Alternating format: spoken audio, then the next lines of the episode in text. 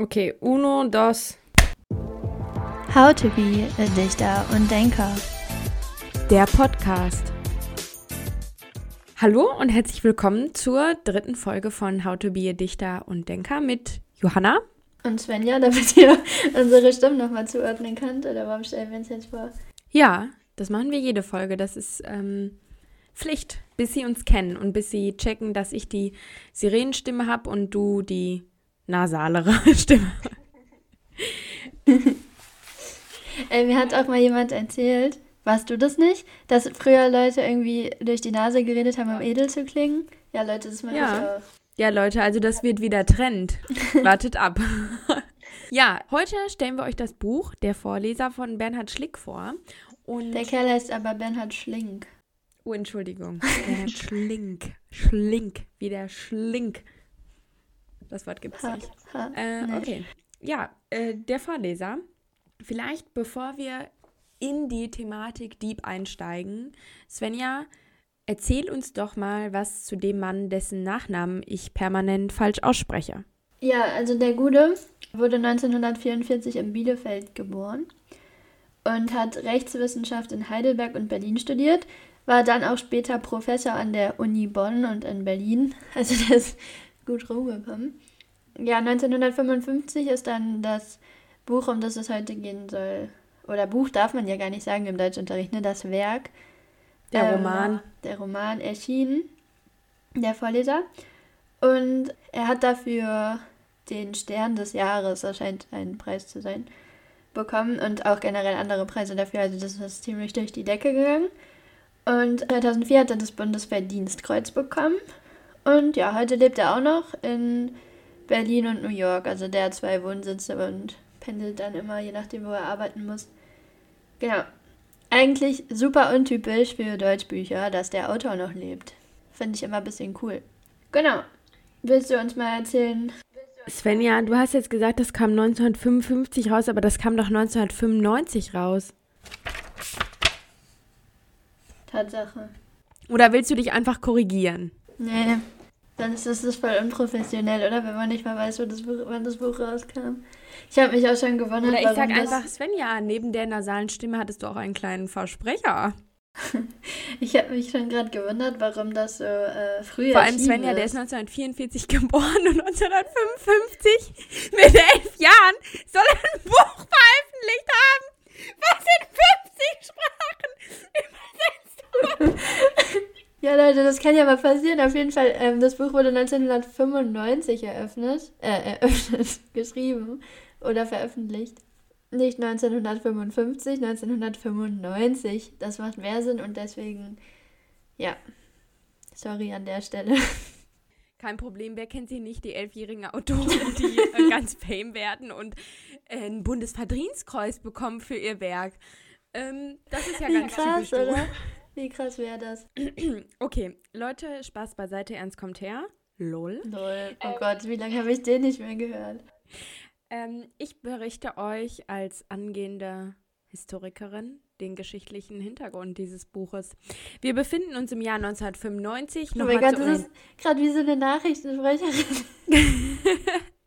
Wir befinden uns im, also nicht jetzt, sondern zur, zur Veröffentlichung des Buches im Jahr 1995, zur Orientierung 1945, endet der Zweite Weltkrieg. Und wir befinden uns in einem Deutschland, was wieder vereint ist. Also die Mauer ist gefallen. Und ab den 50er Jahren wurde mehr oder minder erfolgreich versucht, die Nazi-Vergangenheit aufzuarbeiten. Bekannt ist, sind euch bestimmt die Nürnberger Prozesse mit den Nazi-Größen. Es wurden verschiedenste Prozesse verwir ver es wurden verschiedenste Prozesse geführt, auch unter anderem in Israel, gegen eben Nazi-Verbrecher und deren Verbrechen. Und es wurde versucht, eine Möglichkeit zu finden, diese Leute zu verurteilen und ihre Schuld in einem, ja, wie soll ich das sagen, in einem Gesetz festzusetzen und überhaupt eine juristische Möglichkeit zu finden, diese Taten zu verurteilen. Was ein bisschen schwierig ist, weil diese Taten und all die Dinge so einzigartig in ihrer Grausamkeit und Menge und Brutalität sind, dass es kaum vergleichbare Prozesse gab und vergleichbare Taten. Allerdings ist genau das das Thema des Buches. Also Bernhard Schlink versucht eben diese Aufarbeitung der Nazi-Vergangenheit, der Umgang der Nachkriegsgeneration mit der Vergangenheit zum Beispiel der Eltern und Großeltern zu verarbeiten. Und ja, vor diesem Hintergrund, das werden wir ja gleich nochmal sehen, wird an Einzelschicksalen beispielhaft gezeigt, wie in Deutschland eben diese Aufarbeitung stattgefunden hat und wie Deutschland auch diese Aufarbeitung erlebt hat. Man muss ganz klar sagen, das ist schon historisch, was da passiert ist. Aber vielleicht kann, um das so ein bisschen besser zu unterfüttern, Svenja ja mal. Achso, ich wollte noch ganz kurz was sagen. Dieses Buch ist nicht nur in Deutsch erschienen, sondern in 50 verschiedenen Sprachen und hatte einen internationalen Erfolg, weil das Ausland natürlich sehr interessiert daran war, wie eben Deutschland mit dieser Schuld und mit dieser Vergangenheit umgeht und wie das auch literarisch verarbeitet wird. So, das ist der letzte Aspekt, den ich sagen wollte. Und um das zu unterfüttern, beginnt jetzt Svenja mal, euch den groben Inhalt des Buches vorzustellen, des Romans, excuse me. Und ich werde da so ein paar kleine Einwürfe dann machen, wenn mir was nicht gefällt oder wenn ich da nochmal so ein bisschen nachhaken möchte. Wir sind so äh, super duper professionell, gell? Die eine kann den Autor nicht aussprechen, die andere weiß nicht, wann das Buch erschienen ist und wir sagen generell ständig Buch. Entschuldigung mal bitte, ich habe mich verbessert, ja, und ich kann jetzt den Namen Schlink. Das Bernhard. Der Bernie. Das ist ein Freund von mir. Der Bernie. Der war zur Erscheinung des Buches elf Jahre alt. äh, zum Roman. Erscheinung des Romans. Roman, Roman. Geloben Besserung. Ja, zur Inhaltsangabe. Also, dieses ganze Werk, dieser ganze Roman handelt von der Beziehung zwischen Michael und der 21 Jahre älteren Hannah. Und zwar beginnen die beiden im Sommer eine leidenschaftliche Beziehung, die so auf, die auf festen Ritualen beruht. Also immer wenn der Michael zu Hannah gekommen ist, musste er ihr vorlesen, es wurde geduscht, es wurde sich geliebt, es wurde beieinander gelegen. Und nach diesem Sommer ist Hannah aber spurlos verschwunden. Vielleicht können wir noch mal ganz kurz was sagen, wie die sich denn kennengelernt haben, weil das ja vielleicht nicht so eindeutig ist. Ja. Also ich weiß nicht, ob du permanent 21 Jahre, Jahre ältere Männer triffst und mit ja, denen du dir was vorliest. So? Das geht ganz schnell. Ähm, In Zeiten von Tinder ist es möglich. Nee, da musst du ja auch Altersgrenzen eingeben. Kannst du ja, ja. Ja, ja, aber dann musst du dich ja dafür bewusst entscheiden. Ja. Und das hat Michael ja nicht getan. Ja, es ist ja eher eine zufällige Begegnung, wie die sich kennenlernen. Möchtest du, soll ich? Das ist mir Latte. Dann hau rein. Ja, Michael ist ich, im Sommer an einer Gelbsucht erkrankt, oder? Ja. Und kommt von der Schule und übergibt sich aufgrund seiner Krankheit in dem Innenhof von dem Haus, in dem Hannah lebt.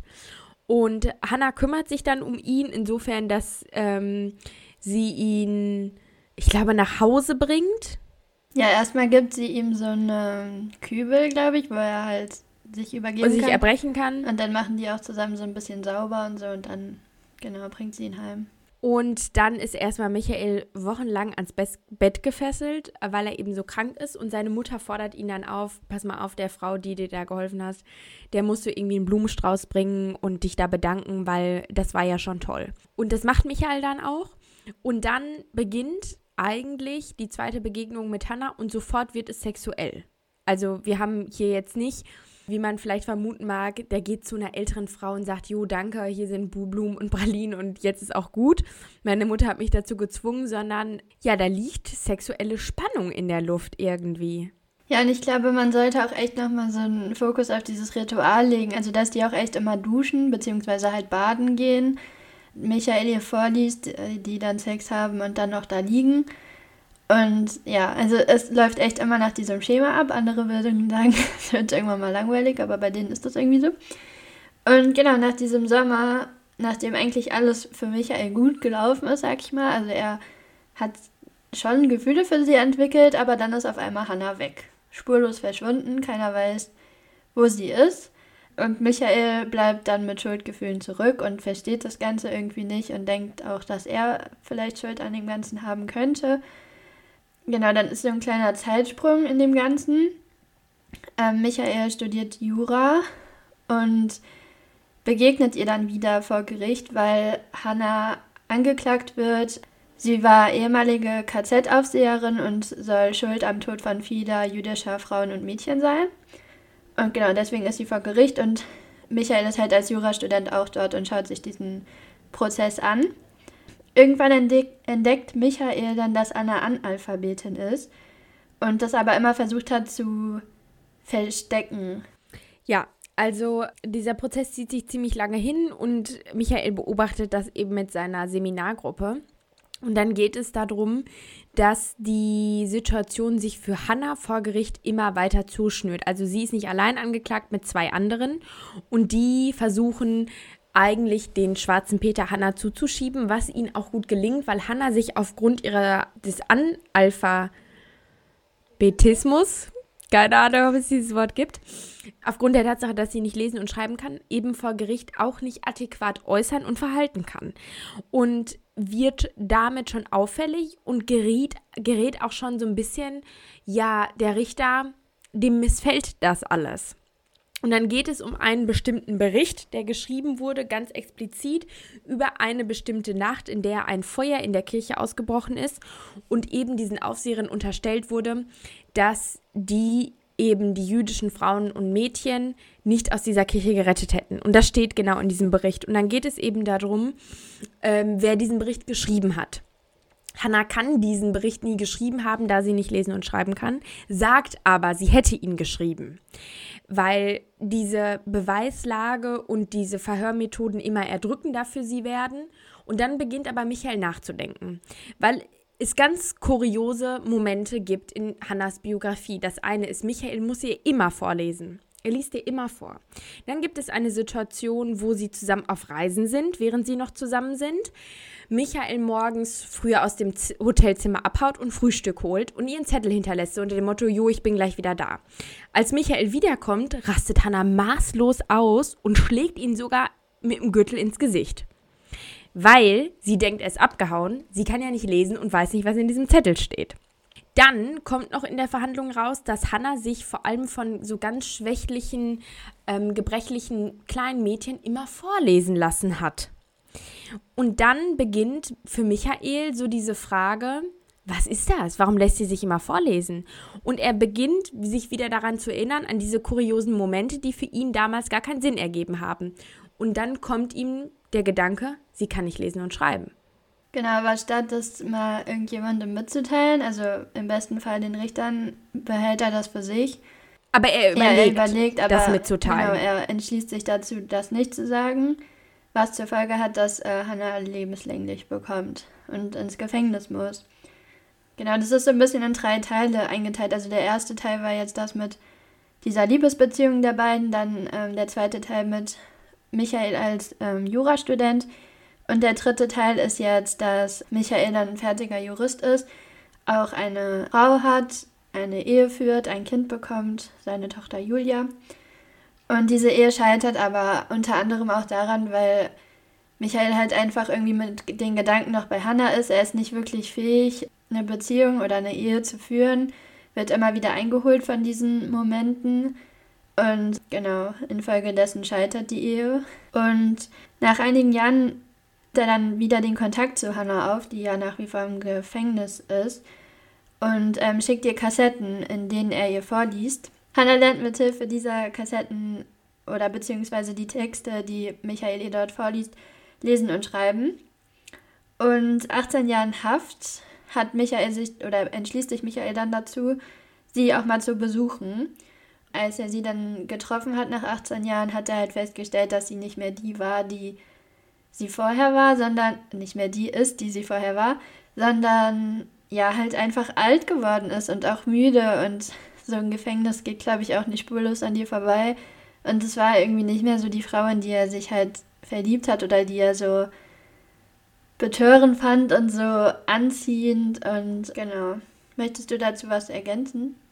Ähm, ja, ich wollte nur vielleicht noch dazu sagen, dass nochmal so ein ganz klarer Unterschied zwischen diesen drei Teilen und der Sicht Michaels auf Hannah passiert. Also zunächst ist sie für ihn super sexuell anziehend, er findet die mega attraktiv, sie hat die Hand oder die Zügel in der Hand bezüglich der Beziehung und macht ihn zum Mann. Er hat das erste Mal mit ihr und ab dem Zeitpunkt, wo diese sexuelle Beziehung, auch diese re sexuellen Rituale stattfinden, wird Michael auf einmal super selbstbewusst. Er fühlt sich männlich, stark, er weiß, wie es geht und mit diesem mit diesem spurlosen Verschwinden von Hannah verschwindet auch in gewisser Weise das Selbstbewusstsein. Und dann, als er Hannah eben im Gerichtssaal sieht, sieht er nicht mehr diese sexuelle Hannah. Er sieht auch nicht mehr diese faszinierende Frau, sondern er beschreibt sie mit einem müden Blick, mit sie ist abgekämpft, sie hat keine Lust mehr und das verstärkt sich dann natürlich nochmal im Gefängnis, weil, also sorry, aber sie ist dann halt jetzt auch wirklich alt. Also, dass sie dann nicht mehr sexuell gar nicht mehr anziehend ist, kann man vielleicht auch ein bisschen verstehen. Hm? Ja, irgendwie war er aber doch ein bisschen schockiert von dem Anblick dann. Ja. Ja, und als Hannah dann entlassen wird, begeht sie an dem Tag ihrer Entlassung noch Selbstmord.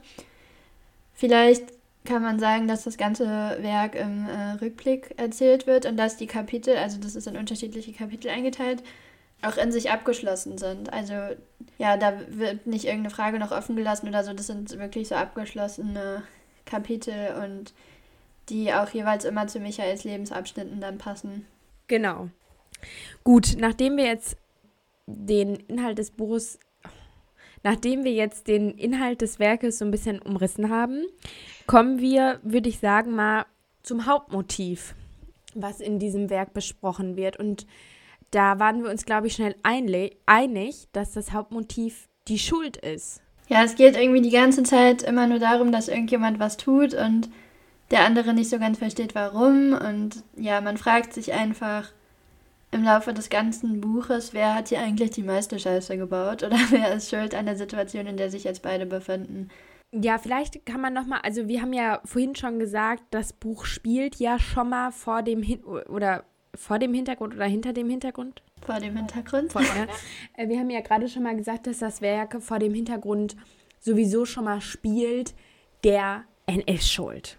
Der NS-Verbrechen, das ist schon mal die allgemeine Schuld, nenne ich mal, die auf diesem gesamten Werk lastet. Ja, das ist so eine kollektive Schuld, würde ich sagen. Also einfach generell die Schuld der Tätergeneration an diesen Verbrechen und vielleicht nicht mal unbedingt nur von den Menschen, die diese Verbrechen begangen haben, sondern auch die, die sie geduldet haben und einfach nichts dazu gesagt haben und es einfach halt so war, wie es war. Also das ist so die allgemeine Schuld. Klar, da zählt dann auch Hannah irgendwie mit rein, weil sie ja als mit den anderen beiden als ja Verurteilte in dem Werk ist. Aber die kollektive Schuld liegt irgendwie auf allen Menschen, die sich in dieser Tätergeneration befinden, sei es jetzt Hannas Generation, vielleicht auch ein bisschen die Generation von Michaels Familie. Also alle, die so über Michael stehen, beziehungsweise auch über dem Leser. Wir sind ja auch nicht mehr dieser Generation zuzuordnen. Ja, du hast ja jetzt gerade Kollektivschuld schon mal angesprochen. Ich glaube, was so ein bisschen kennzeichnend einmal für diese NS-Vergangenheit und die Aufarbeitung ist und was auch im Buch eine große Rolle spielt, ist, wer hat sich denn hier die Finger schmutzig gemacht? Und als Beweismittel im Prozess wird ja ein Buch eines Mädchens genommen, ein, eines überlebenden jüdischen Mädchens, die mit ihrer Mutter eben in diesem Arbeitslager war. Und in diesem Buch wird auch diese eine besondere Nacht, wo die Kirche eben abbrennt, besprochen. Dann kommt im Prozess immer wieder die Frage auf, war es Hannah, war es ihre Mithelferin, war es wer ist daran schuld, dass in dieser Kirche das Feuer gebrannt hat. Dann möchte ich jetzt mal kurz eine Stelle vorlesen, die auch, finde ich, sehr prägnant ist für dieses Thema Kollektivschuld, Alleinschuld. Ja. Im Vergleich mit den anderen Angeklagten war Hannah die Führerin. Außerdem entlastete die Existenz einer Führerin die Bewohner des Dorfes.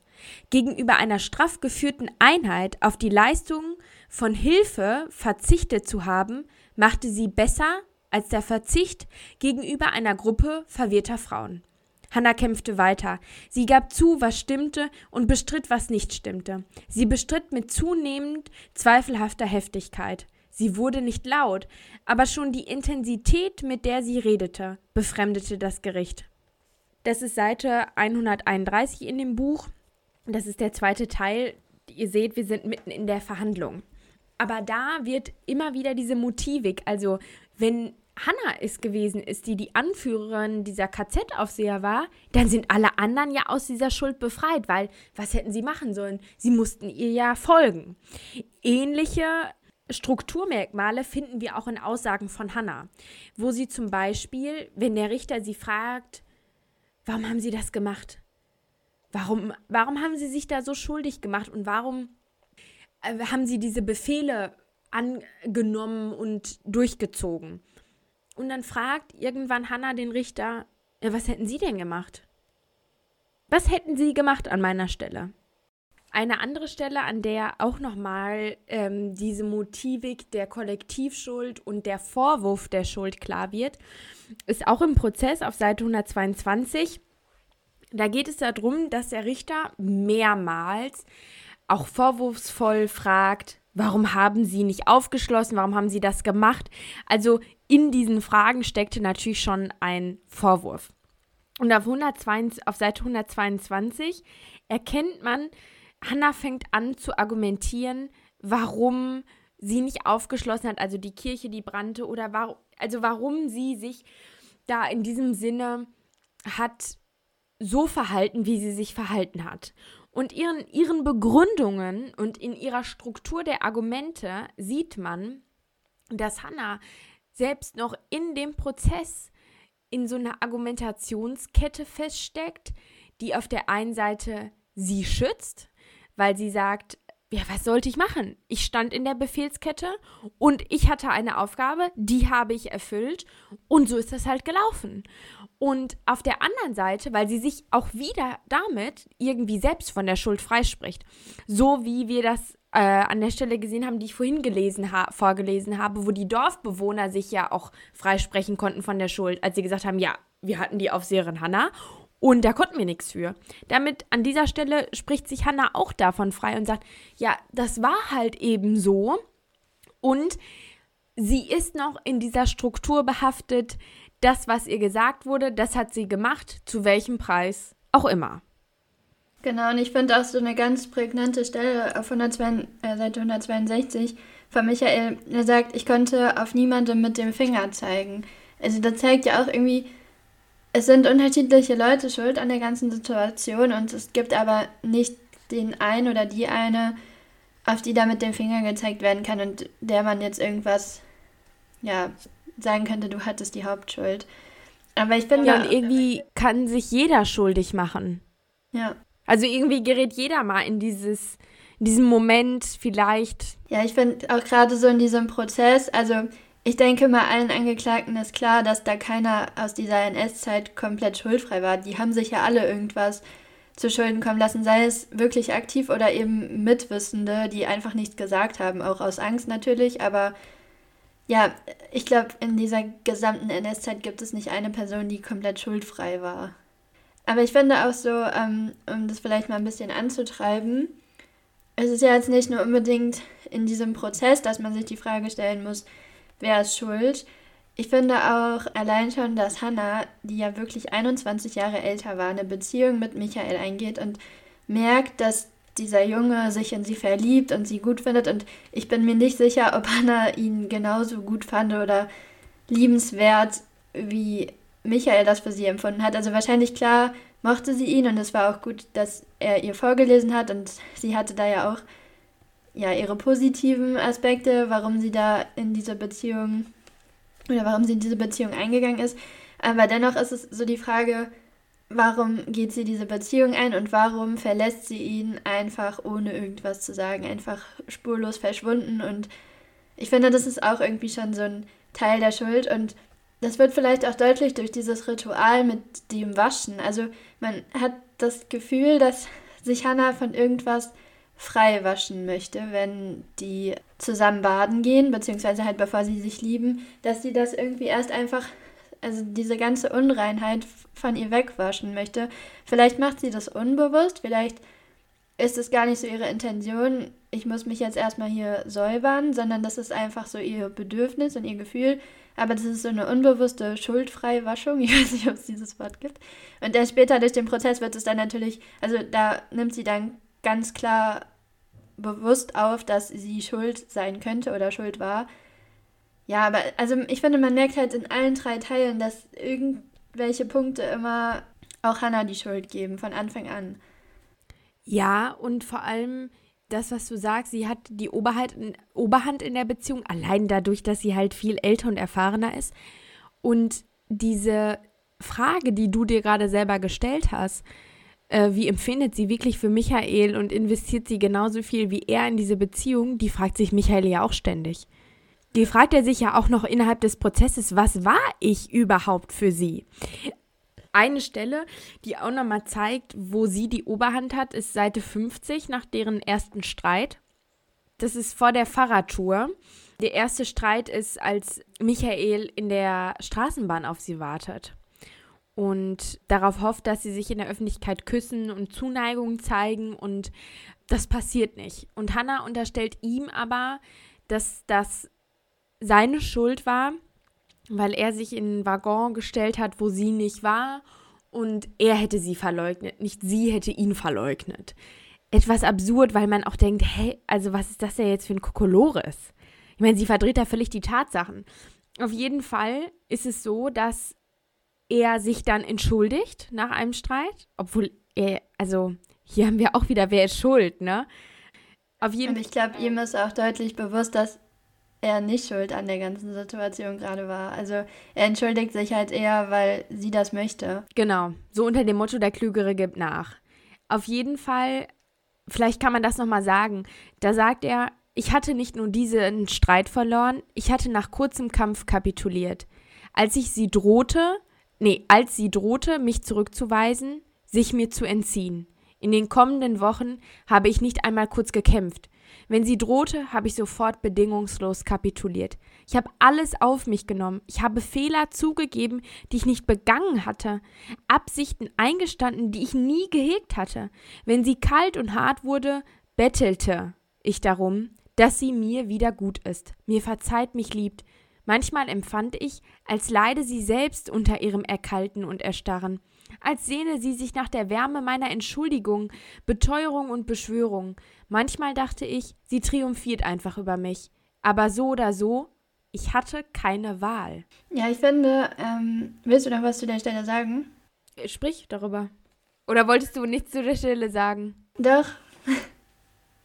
ähm, ich finde irgendwie, dass auch hier so ein bisschen diese Verhaltensänderung deutlich wird. Also, Michael ist ja am Anfang als er Hannah kennenlernt, super unsicher, weil er einfach mit diesen ganzen Sachen, die da abgehen, also mit dem Sex und den Berührungen und so, das ist für ihn ja komplettes Neuland. Und er wird aber durch diese ganzen Dinge dann viel selbstbewusster und fühlt sich halt wieder King. Also er ist ja auch seinen Freunden dann dadurch voll überlegen. Aber dadurch, dass Hannah ihn halt immer so runterbuttert und ihn in solchen Situationen, wie du auch die Stelle gerade vorgelesen hast, so fertig macht und so er sich ihr so unterordnet, wird er halt super selbstkritisch. Und ich glaube, das ist halt auch so ein Grund dafür, dass seine Ehe am Ende nicht hält, weil er halt einfach so super bindungsunfähig ist und halt so mit sich selbst nicht im Reinen. Und Hannah dagegen, da spürt man halt auch so diese, diesen Unterschied, wenn sie draußen ist mit Michael irgendwo, dann ist die herrisch und ja, macht ihn halt fertig. Sie kann aber auch super zärtlich sein, wenn die dann wieder zusammen sind. Und ich glaube, dass Hannah halt genauso unsicher ist wie Michael. Gut, auch durch ihren Analphabetismus, weil sie halt nicht will, dass der rauskommt. Aber auch so in der Beziehung mit Michael, sie ist irgendwie so eine Mischung aus unsicher und total bestimmt. Und ich glaube einfach auch aus Angst. Also. Ja, und ich finde, heutzutage würde man sagen, toxische Beziehung, oder? Also, ja, das aus der Angst heraus, dass sie ihn verlassen könnte, but, lässt er sich da völlig unterbuttern und er gibt sich wie so ein, weiß ich nicht, verscheuchtes Tier oder so. Und alles ist okay und er lässt alles über sich ergehen. Hauptsache, er verliert sie nicht. Das ändert sich auch ein bisschen im Verlauf der Erzählung, weil da kommen wir vielleicht zu dem ersten Moment, wo Michael vermutet, er würde sich schuldig machen. Ähm, vielleicht, um, genau, den Punkt finde ich gut. Ähm, vielleicht nochmal kurz zusammenfassen, was äh, Hannas Schuld war, um dann auf Michaels Schuld einzugehen. Also so die, die wichtigsten Punkte, die wir jetzt genannt haben, waren natürlich das Verbrechen aus der NS-Zeit. Klar, dafür wurde sie auch angeklagt, ist die Frage, ist sie da schuld? Dann natürlich gegenüber Michael durch die Beziehung und dann auch die Trennung oder das Verschwinden. Und mit dem Abwaschen oder Duschen drückt sie es halt unbewusst aus, wird sich aber später ihrer Schuld dann immer bewusster. So, jetzt zu Michael. Ja, der Sommer endet. Äh, Michael beginnt trotz der ja, unter seelischen Zerstörung oder seelischen Manipulation von Hannah, nehmen wir das mal so, selbstbewusst zu werden und sich zu entwickeln und fängt an zu merken, ah, da gibt es auch ein paar andere Girls, die mich ganz nice finden und beginnt auch Hannah als Last zu sehen. Weil er chillt mit Freunden, er hat Spaß, er ist endlich angekommen, er hat eine Crew, ähm, er macht was mit denen und ist da auch angesehen. Aber er hat halt immer im Hinterkopf, ja, hoppla, ich muss vielleicht früher gehen, weil ich muss ja zu Hannah. Und das hemmt ihn irgendwie, weil natürlich auch alle fragen, ey, sag mal, wo gehst du eigentlich immer hin? Und er hat irgendwie den Zeitpunkt verpasst, an dem er den davon hätte erzählen können. Und deswegen verschweigt er sie dann. Und eben dieses Verschweigen und dieses innere Gefühl, was er ihr gar nicht mitteilt, ach, ich habe heute gar keine Lust oder oh, eigentlich hätte ich mehr Bock, im Schwimmbad mit meinen Freunden zu sein, das lässt ihn sich schuldig fühlen und ist auch bestimmend für die Begegnung zwischen ihm und Hannah, kurz bevor sie abhaut. Da sehen die sich ja in der Öffentlichkeit ein letztes Mal. Genau.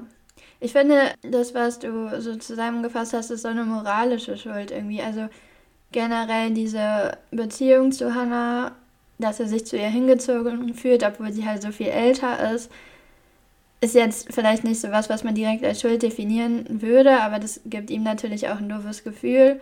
Dann, was du sagst mit den Freunden, dass er die, also dass er erstens halt Hannah da verleugnet oder sie sogar verrät, aber andererseits halt Hannah auch nicht sagt, ey, ich bin heute mit meinen Jungs und Mädels unterwegs, ähm, lass uns das wann anders machen. Das sind alles so moralische Dinge irgendwie, die ihn da schuldig sein lassen. Ja, und er lügt permanent seine Eltern an wenn er mit ihr unterwegs ist, wenn er mit ihr Fahrradtouren macht. Er klaut auch mal ein Nachthemd für sie. Äh, da macht er sich auch schuldig. Also er ist in diesem permanenten Zwiespalt. Ich habe da jetzt die Frau, die hat mich selbstbewusst gemacht. Das finde ich toll. Ich mag den Sex. Ich mag das alles. Aber irgendwie habe ich auch das Gefühl, ich verpasse was. Hier fehlt noch was. Da ist, da ist noch irgendwie was anderes. Weil Hannah auch zunehmend schlechte Laune hat. Und mit Hannah ist es nicht immer toll. Da kommt halt auch wieder dieses herrische, launische, bestimmerische raus. Und dann denkt er sich halt auch, ja gut, mit meinen Freunden ist spaßig, das ist leicht, das ist lustig, das ist Freiheit, das ist Jugend. Warum muss ich mir jetzt schlechte Laune antun? Und auch jetzt zum Beispiel im dritten Teil, also er, er führt diese Ehe, er bekommt eine Tochter und einfach durch seine Unfähigkeit, eine Ehe zu führen und seine Unfähigkeit, sich binden zu können, kommt es halt zu dieser Scheidung. Und ich glaube, er ist sich da auch einfach so ein bisschen, oder er fühlt sich schuldig gegenüber seiner Tochter, dass er ihr halt diese Scheidung zumuten muss. Und eigentlich diese Beziehung mit Hannah sein ganzes Leben prägt und im Endeffekt ihn dann scheitern lässt, weil er einfach ja nicht fähig ist, diese Beziehung oder diese Ehe zu führen. Das finde ich jetzt auch nochmal so ein großer Schuldaspekt. Und klar kann man auch sagen, dass er generell schuldig ist, weil er halt mit einer NS-Verbrecherin zusammen war oder sie geliebt hat. Wobei ich das ein bisschen schwierig finde, weil ich, zu dem Zeitpunkt, als er sie geliebt hat, wusste er das ja gar nicht. Und auch während des Prozesses, ja, man kann sagen, er war da vielleicht noch in sie verliebt, dadurch, dass er den Analphabetismus und so nicht verraten hat. Und sie da, ich weiß nicht, ob er sie schützen wollte, weil im Endeffekt hat es ihr jetzt auch nicht unbedingt geholfen, aber er hat ja gemerkt, dass sie das auf alle Wege versucht irgendwie zu verheimlichen. Und da könnte man ihm auch so eine gewisse Schuld zusprechen, dass er sie eben geliebt hat, obwohl sie solche schlimme Sachen gemacht hat. Andererseits hat er dann eine Ehe geführt und als er sie dann im Gefängnis besucht hat, war ihm ja auch klar, so, das ist nicht mehr das Girl, in das ich mich damals verliebt habe und die ist irgendwie ein bisschen alt und schrumpelig geworden. ja, das ist so eine, so eine Frage, die man sich vielleicht stellen kann, ob das auch so Teil seiner Schuld ist. Ja, also ich finde, man hat immer so ein bisschen das Gefühl, Hannah lässt ihn nicht los. Jedes Mal, wenn er versucht, die loszulassen und die Erinnerung an sie und ja, diese ganzen Traumata, die mit ihr verbunden sind, kommt er auf einmal ins, Geri ins Gericht und das ist sie. Also die kommt immer wieder irgendwie in sein Leben und bestimmt das halt eben. Er zu der Sache, dass er das eben nicht dem Richter mitteilt und das verschweigt. Ich glaube, das ist ganz schwierig, weil in dem Prozess währenddessen fühlt er sich ja eigentlich permanent wie betäubt. Also er hat ja kaum oder er lässt gar keine Gefühle für Hannah zu, weil er überhaupt nicht weiß, wie seine Gefühle dafür sein sollen. Weil auf der einen Seite sagt er mal, ja, ich empfand das als natürlich, dass Hannah verurteilt wurde, dass sie eine Verbrecherin ist. Ich wollte, dass ihr Verbrechen verurteilt wird und gleichzeitig beginnt er immer wieder, sich selber vor sich selber zu argumentieren und versucht, sie zu verstehen. Und ich glaube, ab dem Zeitpunkt, wo er realisiert, dass sie Analphabetin ist, ist sie für ihn nicht schuldfrei, aber er sagt sich, jetzt ergibt alles einen Sinn und da erklärt er ja immer wieder für sich, wie sie zur KZ-Aufseherin wurde. Aufgrund, also aufgrund der Vertuschung, dass sie nicht lesen und schreiben kann. Weil sie dann Beförderung bei Siemens ablehnt und manchmal spricht er ihr dann zu, als ob sie gar keine Wahl gehabt hätte und dass sie aus der Scham, dass sie nicht lesen und schreiben kann, das halt gemacht hat. Aber im nächsten Moment, ja, sagt er dann wieder, ja, aber sie ist ja trotzdem nicht schuldfrei. Also er ist da in einem inneren Kampf. Ich glaube aber auch einfach, dass er, also er sucht natürlich nach so einer Begründung für das Ganze und er hat die Begründung dahingehend gefunden, dass sie halt Analphabetin ist und einfach irgendwie nicht anders konnte. Und ich glaube, das kann man auch irgendwo nachvollziehen. Also wenn man sich vorstellt, man führt eine Beziehung, man liebt die Person, die Person ist von heute auf morgen komplett verschollen, man weiß gar nichts, dann gehen die Gefühle natürlich auch nicht einfach so weg. Jetzt sieht man diese Person nach einigen Jahren dann wieder und ich glaube, dass die Be Gefühle dann auch wieder hochkommen und man fragt sich halt die ganze Zeit einfach nur so, ja, warum? Also, und dann hat er halt seine Begründung dadurch gefunden, aber ihm ist natürlich gerade als Jurist oder angehender Jurist auch klar, dass man nicht einfach sagen kann, jo, du bist Analphabetin, kein, keine Strafe für dich, alles in Ordnung. Ja, wie du sagst, so ein Zwiespalt einfach. Ja, Dummheit schützt vor Strafe nicht, sagt man ja auch. Aber ich meine, stell mal vor, Sag mal, du hast ein Krösken Aber stopp, wir wollen, wir wollen jetzt damit nicht sagen, dass Analphabeten dumm sind, also nicht falsch verstehen. Ja das, ja, das war jetzt vielleicht dumm formuliert. Naja, was ich sagen will, stell mal vor, du hast ein Krösken mit wem und, weiß ich nicht, sagen wir mal fünf, sechs, sieben Jahre später, kommt raus, ist Mörder. Ja, hallo? Das halt schon, da denkst du dann mal so kurz, okay, wow, ich hatte was mit Mörder. Also die Vorstellung, dass dir das selber passiert, ist halt so, ja, und verurteile ich den jetzt? Weil eigentlich habe ich ihn ja geliebt und ist der Mensch der Mörder oder ist der Mensch der, den ich geliebt habe? Oder gibt es zwei Versionen?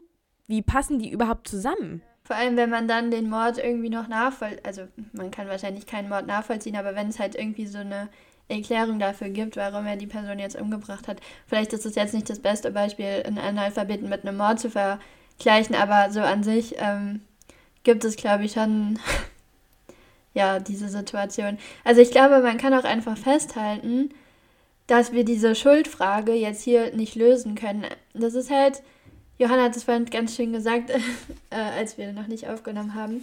Das ist halt so ein bisschen nicht wie im Matheunterricht. Man lernt eine Formel und kann die dann auf alles anwenden. Wir können euch hier halt so Hauptmotive nennen. Wir können euch Beispiele dafür geben. Und jetzt zum Beispiel, wenn ihr, was weiß ich, irgendwie einen Aufsatz darüber schreiben müsstet, wer schuld ist, könnt ihr euch ja dann einfach eine Sichtweise, die für euch am logischsten ist, aussuchen und dann vielleicht aber auch abwägen, warum das nicht so sein könnte und Pro und Contra, dies, das, Ananas.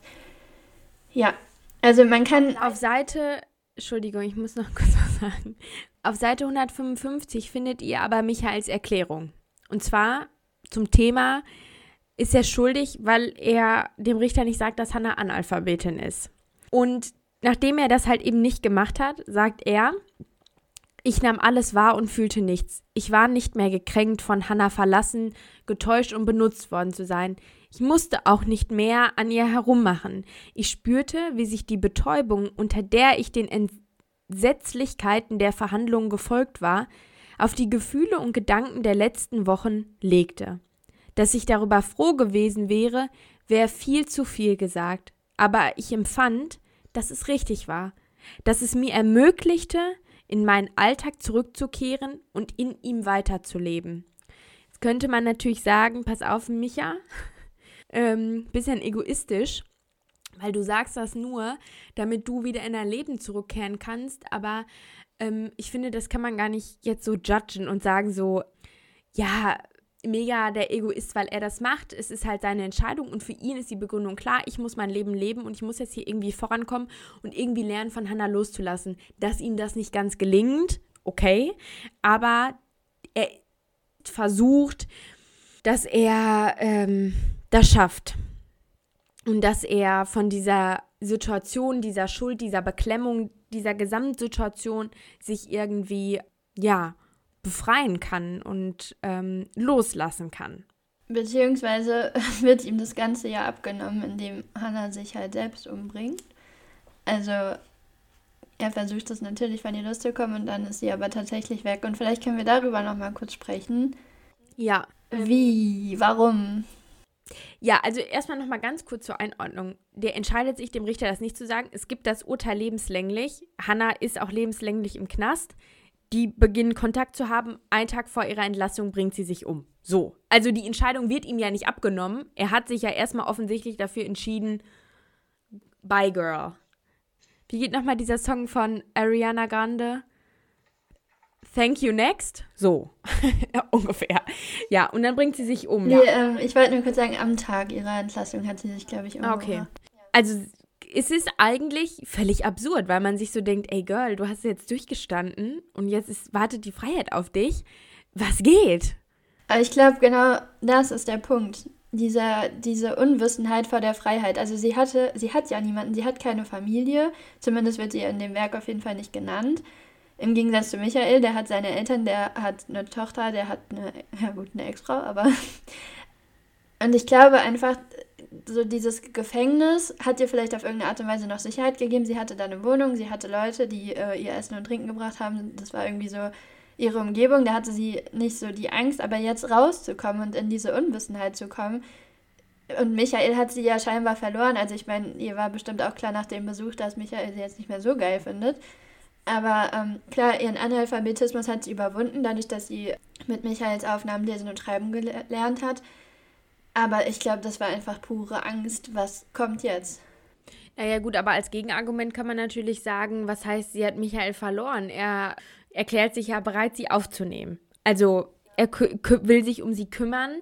Da hätte sie so eine Safe Zone. Ich glaube, also ich finde die Erklärung logisch, was natürlich auch noch als Theorie gelten könnte, aber ich finde, das finde ich jetzt ganz, ganz persönlich etwas weit gegriffen denn sie lernt ja lesen und schreiben, das hat ja Sven ja gerade gesagt.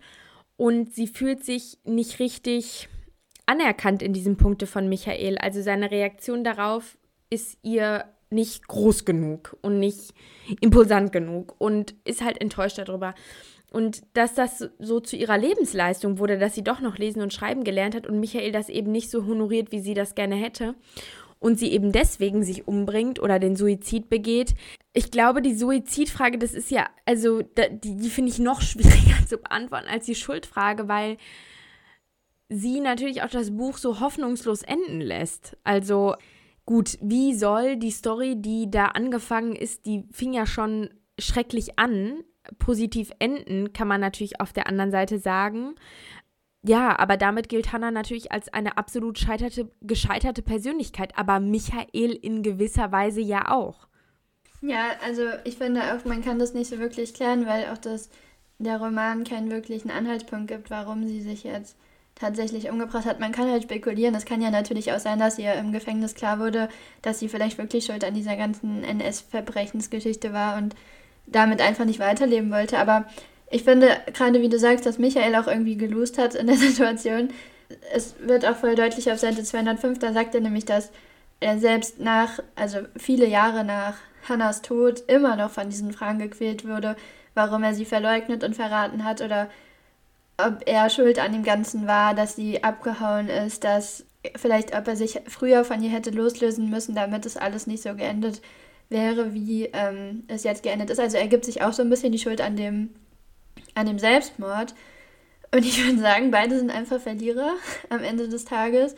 Ein bisschen deprimierend auch wieder, aber. Ähm ja, also ich meine, man kann natürlich auch vermuten, dass sie aufgrund der Tatsache, dass sie jetzt lesen und schreiben kann, ihre Schuld überhaupt realisiert erstmal und geistig das alles umfasst. Aber ja, und entscheidend ist ja, dieses Schuldmotiv bleibt bis zum Ende und ist vielleicht auch Grund, warum sie den Suizid begeht. Und wie du gerade gesagt hast, Michael macht sich dafür ja auch noch verantwortlich. Also ja, wie, wie könnte man es sagen? Ich weiß es gar nicht, ob man sagt, aus Stolz und Scham ist viel Schaden entstanden aus dem Stolz und Charme Hannas, dass sie selbst in der Verhandlung nie zugeben konnte, dass sie Analphabetin ist, obwohl das vielleicht dafür gesorgt hätte, dass ihre Strafe minderer ausgefallen wäre. Oder auch die Momente, in denen sie sich schuldig gemacht hat davor, wo sie Michael ins Gesicht schlägt mit einem Gürtel. Und selbst da kann sie nicht zugeben, dass das an ihrer Unfähigkeit liegt, und zu lesen und zu schreiben. Also ich weiß gar nicht, was man für dieses Buch festhalten könnte. Ich finde auch generell, was du schon ansprichst, so diese Kommunikation ist einfach ein super großes Problem in dem Buch. Also nonverbal verstehen die sich ja super. Die haben Sex, die lieben sich, die, also Liebe in dem Sinne, dass sie Sex haben. Ich weiß jetzt nicht, ob Hannas Gefühle wirklich Liebe sind, aber das läuft super. Da sind die sich komplett einig. Aber wenn es dann auf verbale Kommunikation hinausgeht, fest, also das wird halt super schwierig teilweise oder ziemlich häufig zwischen den beiden, weil ich, ja, man versteht es nicht ganz, aber es ist einfach, die können irgendwie nicht richtig miteinander kommunizieren und daraus ergeben sich halt die ganzen Geschichten aus Angst, aus Unsicherheit, aus vielleicht auch mangelnder Bildung, dadurch, dass sie halt nicht äh, lesen konnte. Also ja, ich finde es auch schwierig, ähm, jetzt so als Fazit irgendwas festzuhalten. Ich glaube, das geht auch gar nicht ganz. Das ist so ein klassisches ähm, Buch, über das man super viel diskutieren kann. Aber vielleicht konnten wir euch so ein paar Richtungen geben, auf jeden Fall, in welche Weise man argumentieren kann oder. Ich habe jetzt eine Idee. ich habe jetzt eine Idee. okay, also äh, mir ist jetzt gerade noch spontan was ganz kurz noch eingefallen. Vielleicht kann man sagen, dass das Buch die Verlierer der Nachkriegszeit abzeichnet. Also die, ja, die es nicht geschafft haben, damit umzugehen, obwohl Michael ja überhaupt nicht zu der Kriegsgeneration zählt. Ja, aber das finde ich gut. Also Verlierer der Nachkriegszeit in dem Sinne, dass Hannah halt einfach verloren hat, weil sie nicht mit den, mit den Dingen aus der Vergangenheit leben konnte. Michael im Gegenzug dazu, weil er halt an solche Leute geraten ist. Also das heißt nicht, dass man jetzt nicht mit Leuten aus seiner Kriegszeit zu tun haben sollte, aber ja, er ist einfach irgendwie ein bisschen an die Falsche geraten für seine für sein erstes Mal und seine ja, ersten Versuche, sich auszuprobieren. Aber wie ihr merkt, es ist einfach super schwierig, da jetzt irgendwie so eine Antwort zu geben oder auch so einen, klaren, ja, klares Fazit zu ziehen. Es ist auf jeden Fall ein sehr, sehr interessantes Buch und vielleicht auch gut geeignet für Leute, die sonst nicht so gerne lesen und sich immer so denken, boah, Goethe, Schiller, gar kein Bock. Das ist echt ein Buch, was sich leicht lesen lässt, was sich auch schnell lesen lässt. Und wenn ihr es an der Stelle noch nicht gelesen habt, ähm, würde ich es euch echt ans Herz legen. Also ohne Scheiß ist es echt interessant. Und das sage ich jetzt nicht als Deutschstudentin, sondern generell einfach. Ja, es ist wirklich super einfach zu lesen und es ist auch spannend. Aber vielleicht konnten wir euch ja so ein bisschen äh, motivieren, das Buch zu lesen und wenn ihr es schon gelesen habt, auch ein bisschen weiterhelfen, das zu analysieren. Ansonsten gibt es den Film auch auf Netflix. Genau. und auch, also sehr gut gemacht. Teilweise ein ja, bisschen verstörend, aber gut gemacht. Aber buchgetreu, also sehr nah am Buch. Also wenn ihr jetzt immer noch nicht Bock habt, das Buch zu lesen, dann guckt euch wenigstens den Film an. dann könnt ihr ein bisschen mitreden im Unterricht. Aber natürlich, ähm, als angehende Deutschlehrer müssen wir euch immer ans Herz legen, die Bücher zu lesen, dass es sich lohnt. Oder den Podcast zu hören. Ja. Ja, wir freuen uns, wenn ihr wieder einschaltet und bis dahin, alles Gute, bleibt gesund. Tschüss. Achso, sorry. Bleibt gesund, stay sexy, stay healthy. Goodbye. Tschüss. Tschüss.